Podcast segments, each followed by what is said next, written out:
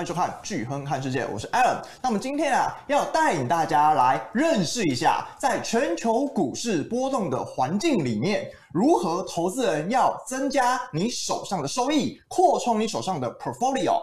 大家通常啊很喜欢买什么特别股啊、高收益债，可是，在面对市场波动的环境里面，哎，似乎市场里面有一档比较不一样的产品。那今天要来介绍给投资人。那么今天啊，非常荣幸的邀请到安联的副呃助理总裁哦，助理总裁那胡伟耀来到我们来到我们节目当中，请伟耀帮我们跟投资人打声招呼。各位投资朋友，大家下午好，我是 Jeffrey。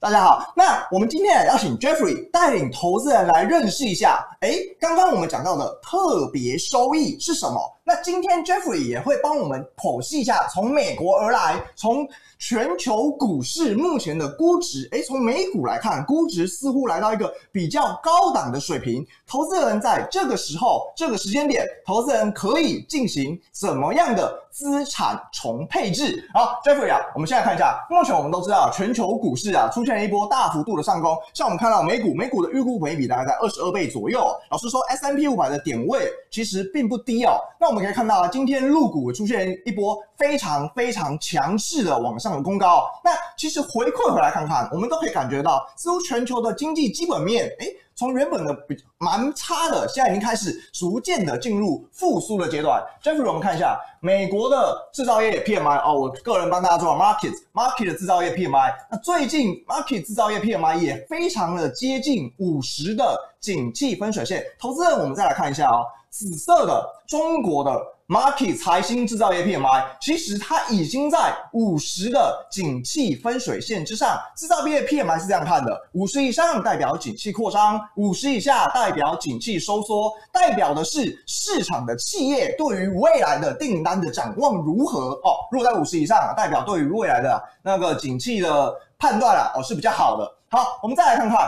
大家可以看到，中国跟美国，对不对？都感觉到，哎，复苏的力道蛮强劲的。其实欧元区复苏的力道也不错，也蛮强劲的。那我们再特地抓美国来看看，因为我们今天啊会来讲一点美国的东西。大家来看看美国的 market 制造业 PMI，大家以为很高，对不对？你来看看 ISM 哦，ISM 供应管理协会公布的制制造业 PMI 也在五十以上，甚至已经来到五十的以上的扩张的区间。大家可以看到红色线一样。花旗惊奇指数更是狂飙哦，更是狂飙。那代表的是美国的实体经济的那个基本面的数字，似乎开始的跟上。那 Jeffrey，我们来看一下哦，美国的官方的失业率，我们都知道，投资人可能刚刚会 challenge 我们对于那个美国的经济逐渐复苏的角度，呃，以及这个观察。那可是我们来看看，投资人可能会 challenge 这件事情，就是失业率仍然很高。美国目前官方公布的 U3 失业率其实仍然是不低的水平哦，大概十几个 percent 左右。可是自然失业率呢，大概在五 percent。哎，大家知道自然失业率跟官方失业率中间的 gap 吗？这代表的是未来美国白宫、美国政府、美国联准会必须去努力的方向哦，改善那个劳动力市场。那 Jeffrey，请问一下，你怎么看看目前的美国经济？你看 FED 都说了，Q2 的 GDP 可能会衰退百分之。三十五哎，哎，三十五这个数字其实虽然比之前预估衰退四十九点八还要好，已经跌幅收敛了到百分之三十五。可是我们可以感觉到，其实衰退幅度的从 Q2 GDP 来看还是很大。您怎么看？其实我觉得，呃。当然，我们今天可以当一个经济学家，然后认真去探讨经济问题。但我相信在座的各位在乎的是市场会涨还是会跌，这是我才是我们最终的目的。对，没错。所以我会认为说，或是其实大部分市场的投资人，market 本身他所看的事情，他在经济还是看一个未来的这个走势。那我们看到就是说，我们其实今年可以有很多不好的消息，甚至当然我们看到这个六月的这个 PMI 跟 ISM 都优于市场预期。但是其实我这边。这样当然是有一点事，这个事后这样肯定有一点事后诸葛的成分，但我会认为说，如果今天六月的这个数字不一定好，其实我想市场应该也不会受太大的影响。没错，因为市场已经认为今年就是这样子了。是市场的这个想法都是认为说，他认为机他把机会放在明年，今年衰退没关系，反正反正明年会回来就好。是，我们可以看一看，就是说，例如像是这个 GDP，像是 GDP 成长的这一块，没错。例如说，其实我们看全球的这个 GDP，那我们可以看到说，呃，去年的成长是二点六，二点六其实大概就很接近长期的这个水准。那今年全球大概是跌四点六，美国这边是跌六点四。但是其实市场大家都在看说，哎，其实已经没有人在看今年六点四了。我讲白一点，今年这个六点四，就算跑到变成八，跑到变成十。可能只要不要跑到变成二十，大家都不会有什么感觉，因为大家都是在想说，明年回到六点二，我还是继续往上走。所以其实我们可以看到，在这边这个美国这个复苏的经济动能还是蛮强的。是，但我觉得有一点很有趣，我也是常常会被客户去 challenge 一点，就是说，我们在这边写了一个标题：美国经济复原力道较强，但是他们常常就会开我玩笑说，啊，你看数字，美国的这个复原力道是六点二，那这个欧元区是六点一，或是说。那个看起来欧元区更强，新兴市场也不差。对，那这一点我觉得其实也是可以跟投资朋友们分享，就是说，有的时候看 GDP，我们除了看绝对数字，我们还看的一个是什么？或是我们我们我们退一百步来说，对，过去十年美国的这个经济 GDP 成长绝对不是全球最强，是绝对不是。中国更强啊？对，中国中国绝对更强。可是如果看股市的话，美国绝对是主要经济体最强的。那为什么美国这个看起来没有很高的 GDP 成长数字，会带来这么强的股市表现？其实理由很简单，市场都喜欢。确认的东西都喜欢透明的东西，是，他们在美国经济体上面，他们会觉得说企业获利，会觉得未来经济数据这个是掌握度跟可信度、透明度都比较高。所以其实当然就是我们一方面看说明年六点二，哎，只比欧元区差一些些，而且美国跟欧元区这边比起来，呃，它的这个地缘政治的这个因素又少了那么一点点。嗯、所以这是为什么我们会认为说，哎，这个数字数字是一个部分，但是我们本身对美国未来的看法还是蛮看好的。是，哎，大投资者，你没有发现吗？在这张图表里面啊，Jeffrey 帮我们整理了全球浅蓝色的是二零一九年的 GDP 表现，那蓝色线的蓝色这个柱状图啊，是二零二零年预估的 GDP 表现。那全球估计今年要衰退四点六，那今年美国估计衰退负六点四。那灰色的 bar 是什么？灰色的 bar 是二零二一年市场预期未来的。那个明年的 GDP 成长率哦，你可以感觉到 Jeffrey 刚刚跟大家分享，哎，六负六点四，今年到负六点四，如果今年到负八、负十，不要到负二十啊，基本上市场啊，基本上都是 price in 的 price in。那投资人也可以看看最近的复苏 GDP 的预估的。跌幅的收敛哦，原本市场有些投资银行啊，跟经济学家预估哦，可能 Q2 要衰退到百分之负五十，但是其实最近许多投资银行也开始修正了 Q2 GDP 的跌幅的预估，所以你可以感觉得到，其实市场对于整体基本面的情绪哦，开始出现了一波的非常显著的改善了。那 Jeffrey，我们刚刚有看到啊，目前其实美国的劳动力市场失业率其实仍然是不低的不低的状况哦，离自然失业率中间的。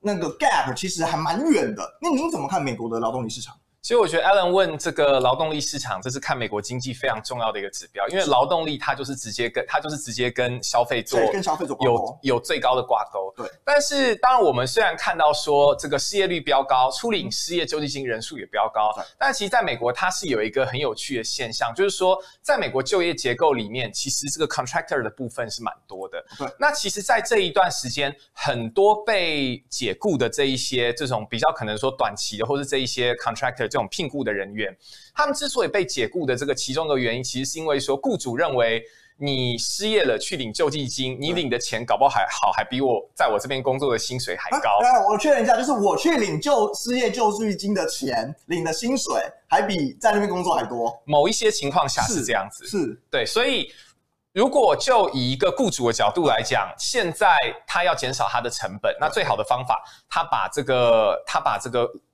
劳工给给请回家，让他去自己去领失业救济金。说明老公还愿意，老公还愿意。然后等到这一等到这一切的这个等到这一切这个经济比较疲弱的状况过去了之后，他再需要这个劳动力重新回来的时候，他还是可以再把劳工请回来。所以我们的预期是认为说，后面的这个失业率跟这个处理失业救济金人数在陆续解封之后，它的这个下滑的速度应该是会相对快速，那带动这个消费的这个反弹，应该也是。大家可以预见的。是，从 Jeffrey 的意思是说，我们从初领失业金的状况来看，哎，投资人啊，我们一开始有一些 contractor，就是一些合约的劳工，他们经因为这次新冠疫情的关系啊，可能被 lay off 被裁员，但事实上，随着经济开始复苏之后，开始相关的合约合约劳工啊，就会回到劳动力市场里面。那证明在哪里？投资人可能会有疑问哦，一些想要一些证明。你去看看最近的初请失业金人数，其实初请失业金人数已经比前一波大裁员的状况来看，已经好非常非常多哦，好非常非常多。那大家可以看看最近非农的表现哦，新增非农就业数字其实连续两个月都跌破市场眼镜，什么意思？其实或许哦，美国经济基本面复苏的速度，或许比你我想的还要更快。好，Jeffrey 啊，我们继续来看看，从哎，我们刚刚讲到 ISM 制造业 PMI 嘛，像六月份的表现不错啊，来到五十二点六，哎，整体对美国企业对于未来的景气好像变得蛮乐观的。那请 Jeffrey 帮我们分享一下，从 ISM 制造业 PMI 复苏的角度，你看到了什么样美国景气的秘密？当然，就是说这张图，因为是先，因为这个先前提供了它只有更新到五月，所以六月部分我就用口头跟大家做一个简，我报告几个简单的重点。第一个当然是说 headline 的部分是五十二点六，那是大幅优于市场的预期。我坦坦白讲，我想市场应该很少人预期到这个回来那么快。对。那另外一个我觉得很亮眼的点在于说新订单的部分，因为通常我们看这个 ISM 制造业，我们很我们很喜欢看的一个就是新订单，它反映的就是市场上面的需求。对。新订单它从三五月的三十一点八大幅跳升到大概差不多五十六左右。嗯哼。所以其实我们可以看到，不只是台湾，我们这边有看，我们不只是我们这边有在报复性的消费。我们可以看到说，这个六月的这个新订单，它也是出现了一波报复性的上涨。是。那更重要的一点是，我们也会观察客户的库存，因为如果说新订单是反映客户的需求，那客户的库存就是代表现在商店手上到底还有多少货。对。那客户的库存很有趣，现在是四十六点二，但是这个数字我们喜欢越低越好，越低代表你的库存越少嘛。是，没错。对。那。我们库存的力道才会强。对，那其实我们原本会预期说，可能在经济比较不好的二月、三月、四月、五月，我们可能认为客户库存它会上升的幅度会很快。是。可是其实到六月的时候，它的这个客户库存大概才在四十四左右而已，它没有再往上走。所以，我们这样 combine 一下来看，市场上的需求大幅跳升，然后库存还是稍微减少。是。那当然，经济呃经理人本身的这个展望。五十二点六也是大幅往上走，我觉得其实这三个讯号合起来看，我觉得这还算是蛮乐观正面的。对，对于美国经济来说，PMI 会是一个呃很重要的景气领先指标。记得之前我跟大家分享过，PMI 是什么啊？我个人认为啊，小弟我个人认为就是官方的内线。哦，大家都喜欢内线交易嘛，对不对？官方的内线是什么？采购经理人就是。企业里面的非常重要的高层核心，那 ISM 供应管理协会哦，会在每月的时候向这些采购经理人丢出问卷，问他什么？问他，哎，不好意思，未来的新进新订单表现怎么样？您未来的产出表现怎么样？出货时间有多长？就业雇员有多少？存货水平有多高？哎，基本上。统计了这些数字之后，ISM 编撰成这个指数，形成 ISM 制造业采购经理人指数 PMI。那这是不是官方的内线？我个人认为是哦，我个人就认为就是一个从官方而来哦的官方的内线。那可以看到，目前 PMI 快速的往上走高，来到五十以上的景气分水线，并且 Jeffrey 刚刚给我们介绍啦，客户的库存哦，似乎还没有呃来到一个高档，诶库存水位是低的，未来补库存的力道哦，市场似乎 price in 这件事情哦，price in。那在这样的环境之里面啊，Jeffrey 我们可以看到啊，美股四大指数其实已经嗯表现非常非常亮眼哦，有几个指数甚至挑战历史新高哦，包含了 Nasdaq，尤其是科技股为主的指数。那可以大家来可以看看，很多投资人就会有疑问，诶，美股目前的本益比好像很高诶，基本上都已经 price in。目前我们刚刚所谈到的经济基本面良好的状况，那在美股，老实说啊，股市的点位并不低哦，我也承认股市的点位，我个人认为并不低。那在这样的环境里面，投资人的资产组合，诶，过去我们可能重压美股，过去我可能重压高收益债，在目前股债、高收益债其实价格也不便宜，美股价格也不便宜的状况之下，您对于投资人有什么样的建议？其实。先，我觉得可以，我觉得，我觉得可以，我觉得可以先聊一下这张图，因为我觉得这张图真的是一个非常非常经典的图，跟上一页做一个，跟上一页做一个比较，我们就看紫色就好。S M P 五百其实它点位没有回到年初的高点了，S M P 五百它现在还比年初的时候还低哦。对，可是如果我们再看下一页的话，我们就会看到说它的本益比其实还比年初的时候高很多。对，那为什么会有这样的情况？其实就是如同刚才讲的，就是市场已经认为说今年的获利就是烂，就是烂无可烂。对，市场也接受这一件事情了，所以会觉得说没有关系，我这个东西继续往上走。那我觉得其实我们可以看一看，就是说。接下来有个很重要的 key point，就是企业获利到底会不会跟着上来？那我觉得我们可以，我们可以，我们可以继续，我们可以先往先往下，是、欸，好，对不起，不会，再往下，再往下一页，我们可以先，我们可以先聊一聊这一页，就是说。呃，我们讲美国这个企业获利上修下修幅度，这边有两张图，左边这一张图是这个企业获利上修下修的一个走势。是，那我们可以看到，其实现在的位置，左边这张图它最新的数字已经是有一点低无可低的情况，就是说市场上大家都在下修下修下修，但是过去走到这么低，过去还有什么时候曾经走到这么低呢？大概差不多就是在金融海啸，或是说呃，或是在科技泡沫，或是九零年初的时候。是，那我们可以看到说。企业获利从这个低档反转往上修的几率是蛮高的。是。另外一点，我们可以看右边这个图。右边这个图，如果说刚才您提到，我非常喜欢你这个形容词，ISM 是官，ISM 是官方带头帮你找内线。对。那右边这张图比较像是券商在帮你问内线，他是在问这个经理人问说，你对于未来的营运展望怎么样？你觉得营运展望会好还是不好？那好的。除以不好的这个比率，它就会有一个，哦、它就会它就会有个 ratio。那代表这个 ratio 往上升，就代表好像还不错哦。对，其实我们可以看到，先这个则是从低档这样子往上反弹。对，没错。所以我会认为说，第一个大方向来讲，我觉得美股后续的这，其实美股后续，我相信它还是有在往上表现的空间。只是这时候我们就会面临两个点，第一个说它有往上有多少空间，对。第二个就是说它。价值面非常贵，那它这个它可能会面临修正的风险，因为毕竟我这样讲嘛，我我们随便我们随便讲一个美股，我们随便讲一个可能觉得说好，我觉得美股假设年底的数字有可能比有可能比现在更高，对，但是从现在一路走到更高，跟先跌了以后再走到更高，这两个事情都是这两个事情是不一样，但是都是成立的事情，都是成立的，对。所以其实我会觉得，在现在这样子的时候，投资人当然一方面，美国美国的核心资产还是可以有。我们看到说，成长这些动能，像是科技股，它还是有在往上涨。那这时候，投资人该做的事情是说，是参考我们过去常讲的资产分散。资产分散这种东西，大家真的常常老生常谈，常常在讲。但是这点还是要做，特别是在我们认为说，对，我就是认为市场之后会涨，但是如果中间跌了怎么办？中间跌了，我分散治好。我跌的会比较轻一些，而且至少我不会在跌的过程当中被甩出去。是，那只是说资产分散，我们会碰上另外一个难题，就是说我们到底要找什么资产做分散？特别是，特别是，其实我觉得可以回到刚才那刚才刚才央行那一个是。特别是刚，特别是我们现在在看到本益比涨涨得很高，另外一个原因就是因为央行不断在撒钱。我在二三月的时候，那时候在网络上看过一张迷因的动图，就是这张图里面就是一个四主他在。很努力的在对着这个狗狗的碗撒饲料，撒超多，整个这样淹的这么高，淹的像一座小山。对，然后那个那只狗狗就很害怕，很害怕，不敢靠近。为什么？因为不敢吃。因为它在上面打了两个字幕，说撒那个撒饲料的是联准会，然后那个狗狗就是投资人。所以为什么狗狗不敢吃，我也不知道。就跟我们当时投资人，联准会撒这么多钱出来，我们还是一定不敢，我们还是不敢买。那等到我们敢买了，我们看到联准会的钱也撒了很多，它也把资产的价格都往上捧了。对，你可以看到说。再往下，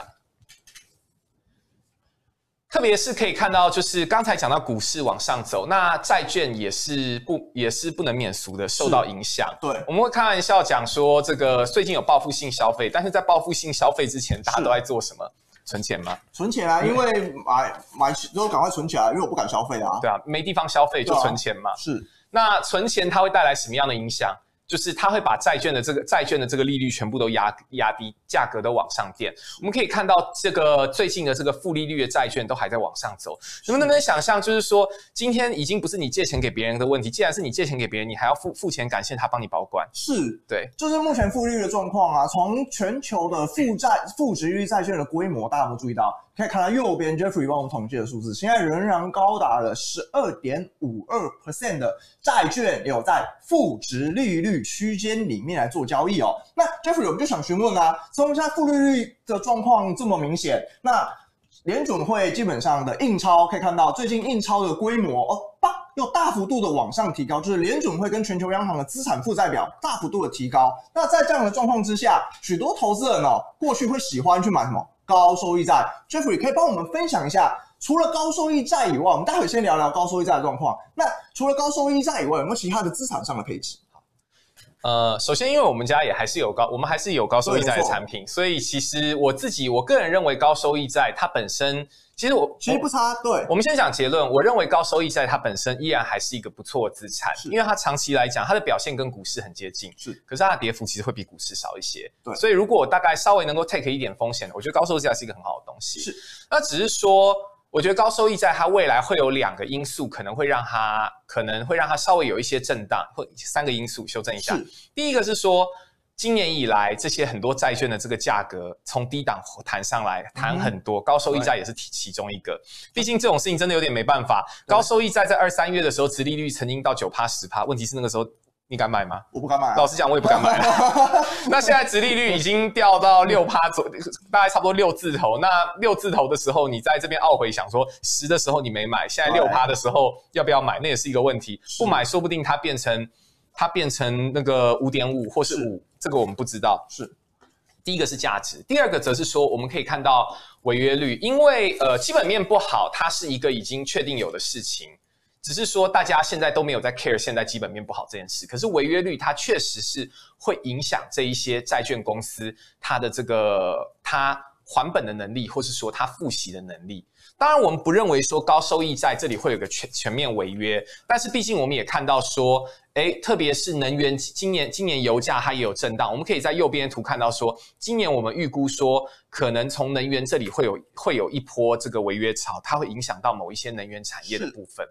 所以这边我们会建议说，我们在选择收益的这个部分，高收益在它本身它还是一个 OK 的东西，但我们必须要开始去考虑说，有没有一些标的是它还是能够给你收益，但是它的违约风险是相对有限，或是违约率是相对低的。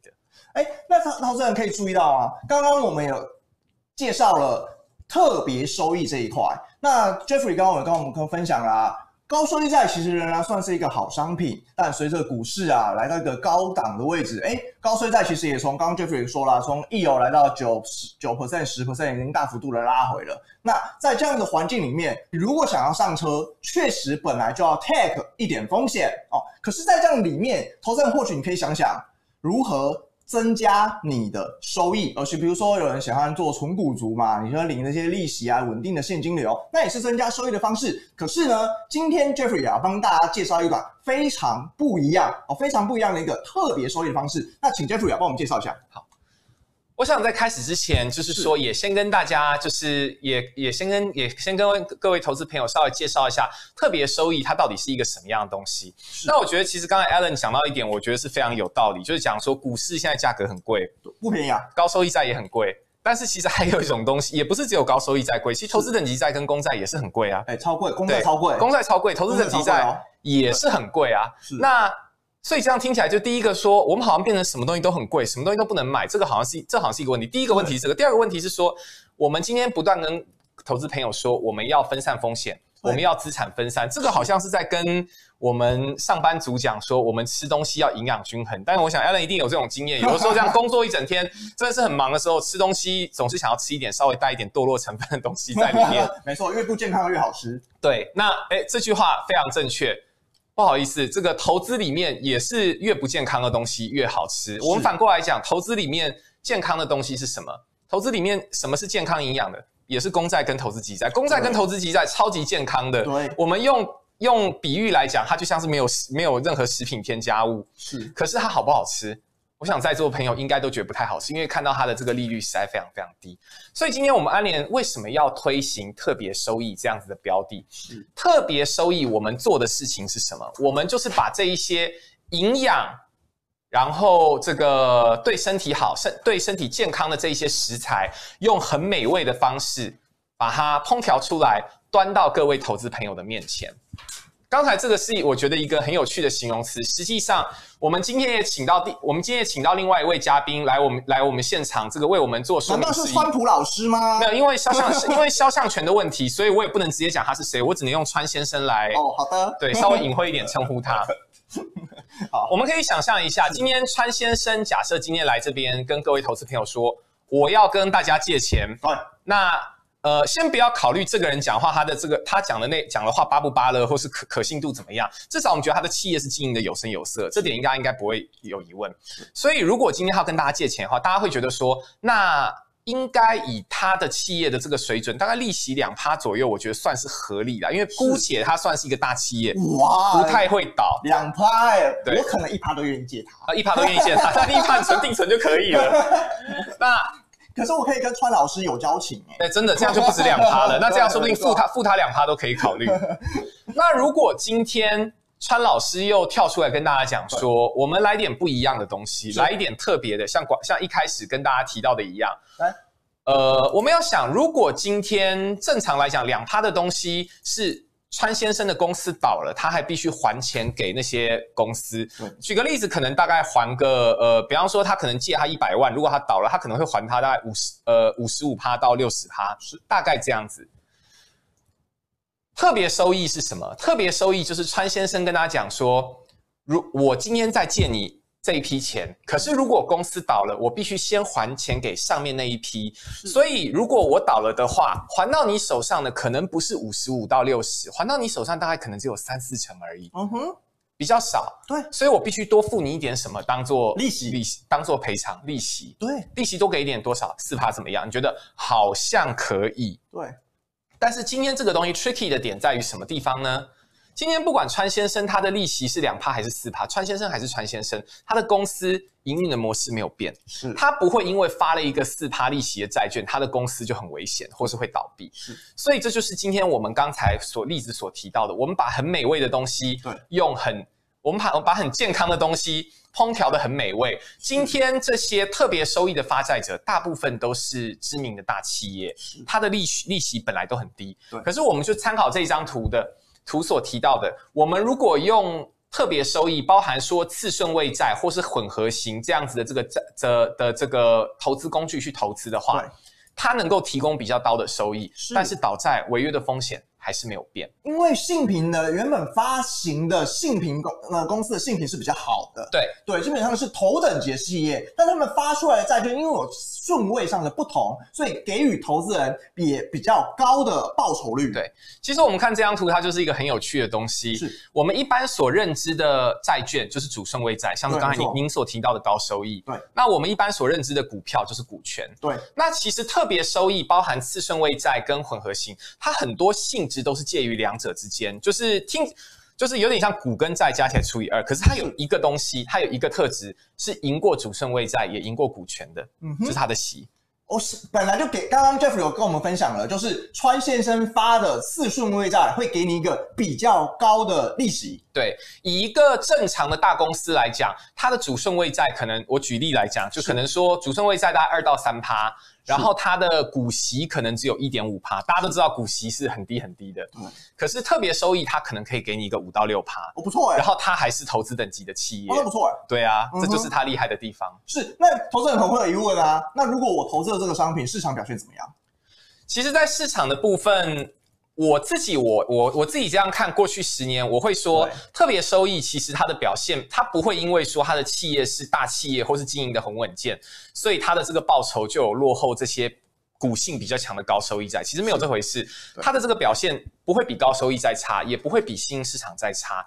而且大家可以看到这张图，它其实有两个小小的彩蛋。第一个彩蛋在于说，我们先看二月、三月这里，其实在二月、三月这一段的下跌，特别收益它跌的还比较少。诶，真的诶，这是第一个彩蛋。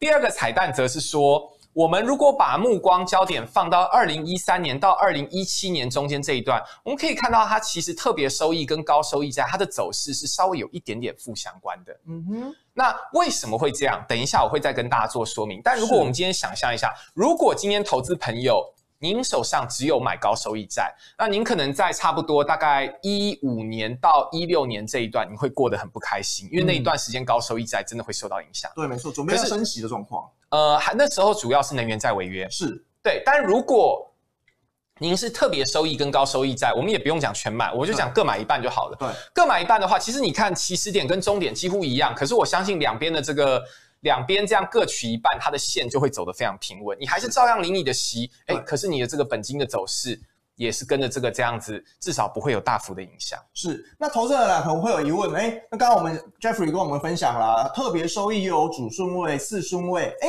那发行人的信评又是好公司，那发行人的信评。到底有谁？我们请 Jeffrey 帮我们介绍一下所谓的高信平公司所发出来的四顺位债，给你一个比较高的利息，你害怕违约吗？但其实你看看真正的发行人的信平，其实仍然是不错的。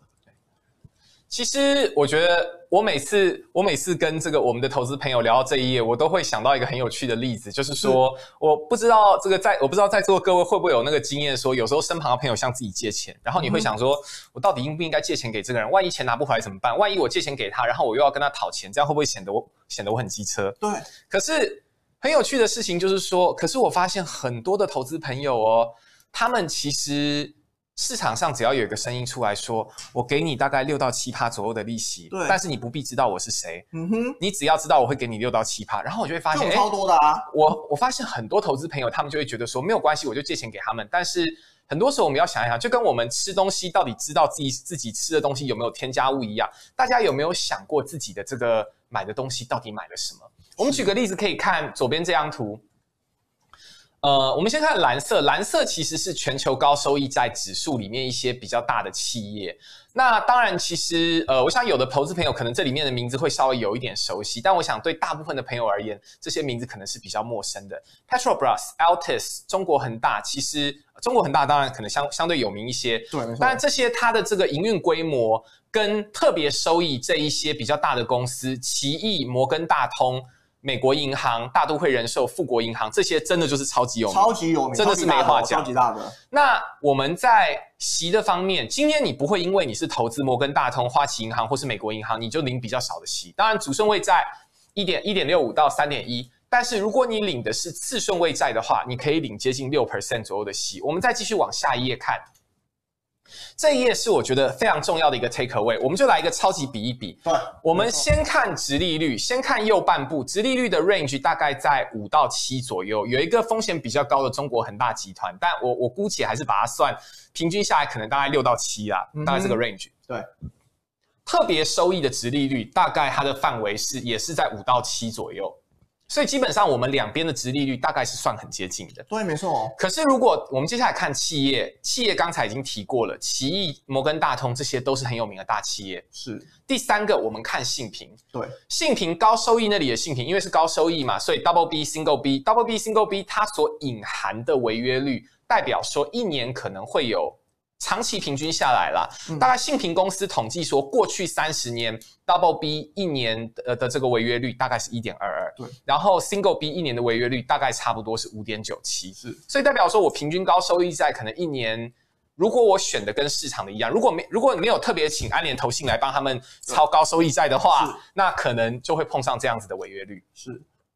可是我们看到特别企业这一栏，特别企业这里的发行人信评一个 A 三个 B，它所这个信评它所代表的违约率大概只有零点一个 percent 而已。嗯。所以，我们回过头来看，你两边的值利率差不多，很接近，然后。企业你熟悉，对，然后倒债风险又比较低，是这是一批，这是一一桩何乐而不为的买卖。对，没错，我们可以投资人可以看到哦，你可以买买卖之前，你必须知道你的违约的风险大概在哪里嘛，对不对？那我们就比较一下，第一，刚刚 Jeffrey 帮我们比较了发行人性评的状况，基本上你可以看到，奇异你不买奇异就算了，你可以看到下面，你不知道奇异就算了，可以看下面小摩。J.P. Morgan 你不会不知道吧？好，再往下看看美国银行哦，美国银行基本上也是巴菲特的持股。那你可以看到富国银行也是一样，是巴菲特长期的持股。你可以感觉到发行人信评其实在左边这边其实都是不差的哦，哦，就是说都是一个不差的状况。那违约率的状况都是在刚刚 Jeffrey 跟我们分享啦，基本上都在零点一到零点零七之间哦附近。可是你看看殖利率，就是投资人最在乎的领息这件事情哦，领息这件事情。你可以看到，直利率的状况跟右边这些比较性违约率高出不少的哦，这些企业来比较，其实直利率并不会输哦，并不会输。所以这些这也是目前嗯，特别收益里面最重要的一个核心的理念，降低投资人的风险，但是你所领的息，你所在乎的那个殖利率，跟一般的高风险产品似乎好像差不多哦，好像差不多状况。所以哦，投资人可以嗯、呃、来观察一下市场哦，除了高收益债之外，还有一些特别股也是领息的标的。那 Jeffrey 可以帮我们分享一下？特别收益，我们刚刚比较了跟高收益债的状况，那跟特别股来比的话，会是一个怎么样的表现？其实，呃，这也是我们很常被些这个询问的一个问题，因为市面上已经有一些特别股的产品，那特别收益也叫特别，跟特别股到底有什么不一样？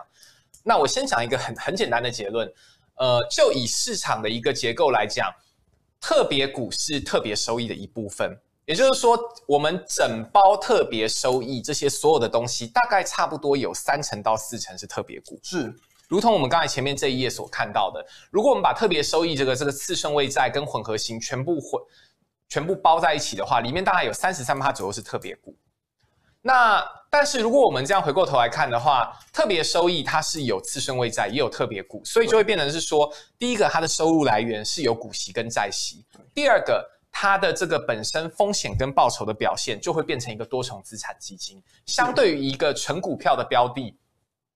它就会有股有债，所以相对比较抗跌，表现也比较稳健一些。其实我们这边就直接讲这个年化报酬跟波动度。当然，我觉得用六今年六月底来比是有点胜之不武啦，因为今年有过一波大跌。嗯、你可以看到说，哎，特别收益有股有债，既然年化报酬是六点八，还比纯特别股六点四还高，这个我觉得有一点点胜之不武，但是没关系。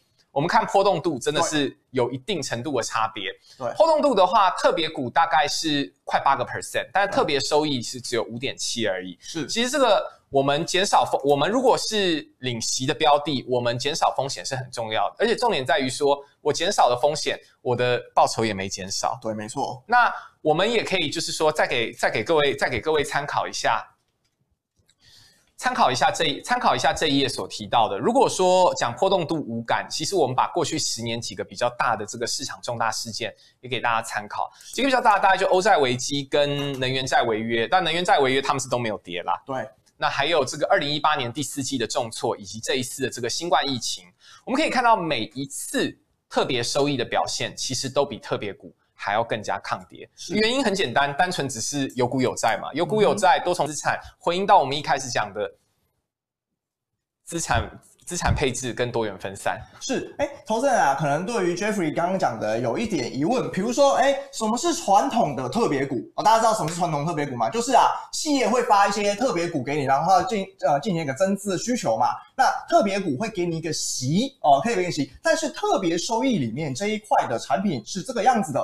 它包含了刚刚 Jeffrey 跟大家分享的四顺位债，那次数内在本来就会给你一个比较高的利息哦，本来比较高的一个利息，那再加上特别股，再加上可转换特别股，那我们形成了这一档特别收益的产品。那请 Jeffrey 哦，再帮我们跟大家多多分享一下。那除了刚刚特别收益，你刚刚说纳入了之后，我们可以降低我们的风险嘛，对不对？可以降低我们的风险，波动率比较低一点。那年化报酬率似乎也没有比传统的特别股来得更低。那在这样的环境里面，哦，在这样的环境里面，投资人如何来做配置？比如说，我对于高收益债，我可能配百分一千我配百分之五十好了。那 Jeffrey 建议我们，我们应该如何来做配置？如何拉高我们的投资比重？哦。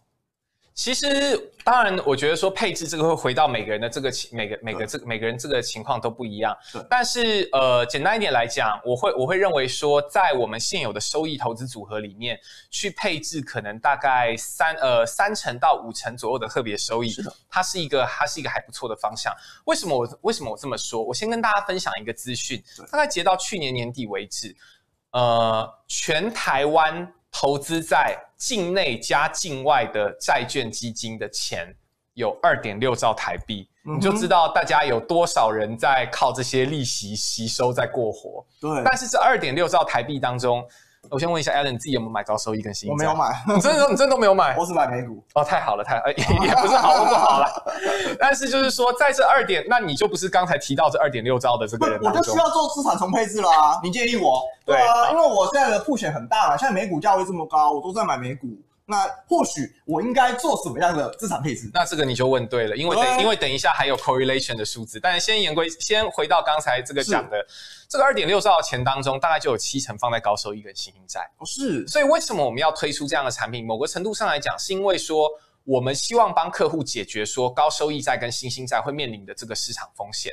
我们可以看说高收益会面临什么样的风险呢？我们也不是说高收益或新兴债特别哪里不好，对。但是每一档产品都有它自己的死穴，对。高收益债的死穴是什么时候？就是二零一五跟二零一六能源债违约那一段期间。嗯哼。新兴市场债的死穴是什么时候？就是当川普发威的时候，他跟跟中国打贸易战，然后开始说要跟墨西哥盖盖围墙。有印象的投资人应该都记得那一段时间，新兴市场债表现得非常不好。是。那当然，如果像是新冠疫情这样子的情况，我这边我认为是蛮大的系统性风险。对，大不了就大家一起跌，这没有关系。但今天我想要分享的是说，如果我们在过去这两个时间段，我都有。这至少我这三项是均匀配置，或是我可能我有特别收益跟高收益债的话，那我在这一段时间都会是蛮 smooth 的。而且我觉得其实有一个有一个很有趣的 findings，就是说我们可以先看过去市场其实先开始红的是高收益债，嗯、高收益债红了之后是新兴债开始红。那那个时候我常听到一个新新兴债红的红起来的方式是讲说，你手上高收益债那么多，那你买一点新兴市场的东西嘛？新兴市场跟成熟市场的高收益债听起来好风险分散，对。但是我们实际上看一下，高收益跟新兴市场的 correlation 是零点八三，不低哦。哦，几乎完全正相关啊。其实正相关性是很高。超级正相关。那高收益债跟美股 correlation 是零点七七，这个我觉得合合理，很正常。没错。对。那特别收益。其实我们可以看到，它跟高收益跟新兴债的 correlation 是大概只有零点六七左右，跟美股 correlation 也只有零点五五。其实这是有一点违反大家的认知，大家会觉得说特别收益也是一个收益型的产品，其实。这可以用基本面的方式来解释，是因为发行特别收益的企业，这些都是营运很稳健的公司，是。所以当然我不是在讲说市场震荡的时候一定不会跌，是。但至少这些营运很稳健的公司在市场如果有出一些事情的时候，我们可以去期望说，诶，它的走势可能比较稳健，或是如果真的跌下来，它的回复速度也可能可以很快。是的。所以其实我们都讲说，冤有头债有主。你如果要这个买债券基金，你也要思考债主是谁。如果我们用特别收益这样子的方式，其实它能够从根本的角度去帮我们做风险的分散。一一部分是一部分，我们可以想说是中小企业，对，然后可能性评比较低的企业。另外一部分是大企业，性评比较高的企业。那整体来讲，你就有一个很分散的投资组合。我们可以继续再往下看，这一页就是。我们直接用数字数字来跟大家说话。这张图我们先从左边的 bar 图开始看，左边的 bar 图是波动度，然后蓝色代表单买。哦，单买一档公债，我单买一档头等级。对，没有做。意思是说，我如果单买新兴债，我的波动度大概就是七点六；我单买高收益，我的波动度大概就是八点一。是，橘色是我搭配一半的特别收益。对，那我们可以看到说，如果我搭配一半特别收益的话。高收益跟新兴债，它的风险大概都可以从快八个 percent 左右降到六个 percent，大幅度降低。对，当然只讲这个听起来很普通，因为我相信投资人一定有那个经验，说你跟我讲分散风险，我不想听，因为常常我的风险被分散，我的报酬也一起被分散了。对，没错。谢谢大家。但是 我要的就是赚钱啊！我要的就是赚钱呢、啊。对啊。那我觉得这一点也是很合理的，所以我们可以看。特别收益这样子的策略，它不仅可以帮大家降低风险。我们看右边报酬的部分，其实你加了一半的特别收益，它的报酬是不减反增的。是新兴债它的这个报酬可以变成六点一，然后高收益债它的报酬可以变成六点七。所以我觉得这也是一个我们要怎么样真正帮助投资人。我们一直想说为投资人好，就是告诉投资人该怎么做。你应该风险分散，所以我给你公债，我给你投资级债。可是这种感觉就像是说。呃，良药苦口，喂你吃良药。投资人觉得这个药真的太苦，不想吃。是，所以我们做的事情是先帮投资人解决报酬，我帮投资人解决报酬问题，帮投资人解决收益问题，哦，再教你降低波动率。我们再来谈风险分散问题。对，哎，大家有没有注意到，刚刚 Jeffrey 讲到一个非常非常核心的理念哦，就是你把借钱借给别人，但是投资人啊，你都忘记背后的所承担的违约风险。但是 Jeffrey 这边啊，帮你来做。报酬率不变的事情，原本市场给你六趴，Jeffrey 一样给你六趴，但是呢，他帮你找一个信评比较好的债主。那这件这个人呐、啊，这个债券的发行人，比如说像刚刚讲的摩根大通哦，大家一定听过美国银行、富国银行，那这些良好的信评的发行人，那他们把呃债券发出去之后，哎，投资人可能领的息哦，还跟原本的差不多哦，当然是四顺位债、四顺位债的关系。好，那我们啊今天啊要总合一下，啊总合一下，Jeffrey 帮我们介绍一下特别收益的资产组合。在特别收益，我们包含了刚刚讲的次顺位债，在包含了特别股拉进来，形成了这个特别收益的那个基金里面有几个特色，包含了三个，像大企业领息、特别股再进化。想请 Jeffrey 啊，帮我们再进一步说明一下，这样的策略里面，投资人在现在的经济状况，那他们可以想见拿到什么样的不错的前景？好，对。首先呢，在这在这档基金的这个特色的部分，我们还是要不免俗的重新在这个 repeat 一次。这档基金是安联特别收益多重资产基金。是。那我们希望做到的事情是向一流企业领特别收益。如果觉得这句话太复杂的话，就想成是呃把很健康的食材煮得很好吃，可以翻译成这个样子。对。所以我们回回过头来看它的这个三个特色，第一个。我们希望是一流，我们要向大企业领吸收，也就是说，我们做菜的话，我们一定是要求食材是很健康的。我不希望一开始有不健康的食材，这不是我这个基金，我这个厨师要做的事情。对，第二个。我们希望做到，我们是股债组合，比纯特别股更加进化。是。第三点，则是说，我希望能够对投资人手上有的高收益债跟新兴市场债，如果您是已经有买高收益债跟新兴市场债的朋友，其实更应该考虑这样一个策略，因为它能够帮助你达到很接近的报酬，可是你的风险可以减少，那你的报酬又不用打折。是。那回到刚才 Alan 的问题，在这样的环境，为什么我们推荐这样的一个产品？我觉得有几个理由。第一个是说。第一个当然是什么都贵，美股也贵，高收益债也贵，投资级债也贵。那我如果今天我要有一定水准的收益，但是我又不想要冒太大的风险，我能做的事情，我只好从这些大企业的这些身上去动脑筋，想办法去逼他们说，叫他们拿出更好的息出来。是。所以我们会认为说，特别是在像这样子，这个利率越来越低，然后大家都很想存钱，大家都很想要有收益的环境底下，这样，然后所有的资产都很贵，稳健现金流的概念，对，这样子的这个策略是有机会的。另外一点则是说，至少在大家从债主的角度来看，大家可以去思考说，我的风险，我的铺险到底是铺在哪些公司上面，哪些公司，哪些国家上面？如果今天您的这个铺险是铺险在中小企业，或是说一些新兴的国家，那有没有思考过说，那我把我的风险，我我把我的一些鸡蛋放在一些大公司的身上，是这样才是真正从根本的角度去做到分散风险。是，非常谢谢啊，Jeffrey 今天帮我们介绍了特别的收益。那我个人啊，帮大家帮 Jeffrey 啊也 summary 一下今天的特别收益的里面几个重点。第一个。你会享受比一般所谓听到的高收益债哦，比较新兴市场债，诶，好像违约风险其实是比较低的。投资人可以看到这张图非常非常重要，就是发行人的信评哦。许多投资人可能会有疑问：我到底买了这一档债券、这一档基金之后，它背后所投资的标的是什么？诶，很多有些投资人很专业，那。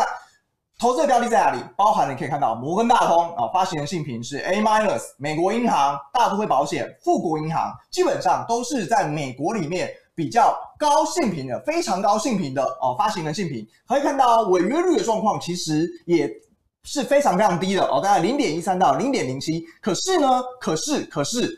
最重要的在收益端这一块哦，Jeffrey 帮你已经配好了。一般啊，市场给你个六 percent 的哦，七 percent 的，可以看到右边六 percent、七 percent 的殖利率。可是特别收益里面所给你的殖利率，其实大概在五、七、六、七左右附近打转哦，所以其实。基本上你的收益率哦，收益率其实是差不多的，但你的风险大幅度的降低。当然背后是因为 Jeffrey 帮我们炒菜，我帮我们炒菜。那投资人啊，我看看到投资人有一些问题哦，因为投资人有一个问题，那请 Jeffrey 可以帮我们分享一下。就像你刚刚讲的，股债其实目前的价格似乎没那么贵，但可以看到我们的公司债目前跟美债的利差大概在两百个基点左右的位置。那想询问 Jeffrey 的是，那美国的目前特别收益基金还有值得进场的空间吗？其实，呃，我觉得这种东西，如果我们单纯从利差看的话，因为这个是因为市场，因为市场上利差它是用一个就是说到期，它是用一个到期的这个角度去计去计算的。但是呃，因为特别收益它本身这个结构其实很复杂，它发行有的会发行到永续，也就是说它的这个存续期间可能会非常非常久，对，或是说它有的这个存有的可能会被扣回。所以其实呃，我觉得要看，我觉得要看，就是说可能比较具参考程度的话，我觉得也可以参考他现在他现在有的一个值利率。那至少我相信大家应该或多或少都听过，就是说。肖像权的问题，again 都听过。巴先生对曾经这个大买这个银行股，他其实大买的另外一个东西也是包含特别收益的部分。那我在这边就是也分享说，其实他当时买的东西。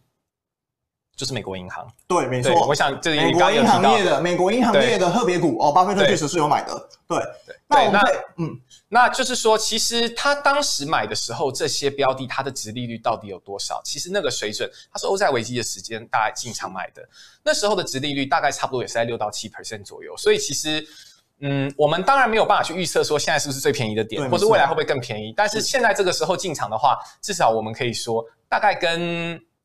快十年以前，巴先生买美国银行的那个时间点，你是跟他买在接近的价位。是，好，那接下来非常谢谢 Jeffrey 来帮我们介绍。那我们啊，再来看看一看，那投资人啊要注意哦，安联特别多重收益基金，那向一流企业领息，包含一流有谁？像大收这样大企业啊，刚刚我们讲到的美国银行，哦，刚刚我们讲到的富国银行，那你领出来的息其实。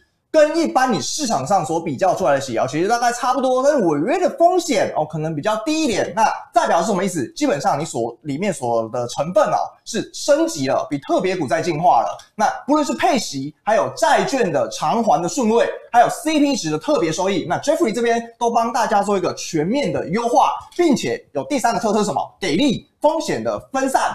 包含了你不只是投资在投资人，可能一般人投资在高收益债，一般的投资人你专门持有特别股，那一般的投资人可能专业人持有新兴债，那你的这些资产的组合里面，或许你再添加一个哦，再添加一个特别收益，那特别收益进来之后，让你的资产组合里面更给力。好，我们接下来非常谢谢 Jeffrey 来到我们节目当中，那下周一同一时间五点到六点继续收看阿鲁看世界，拜拜，谢谢。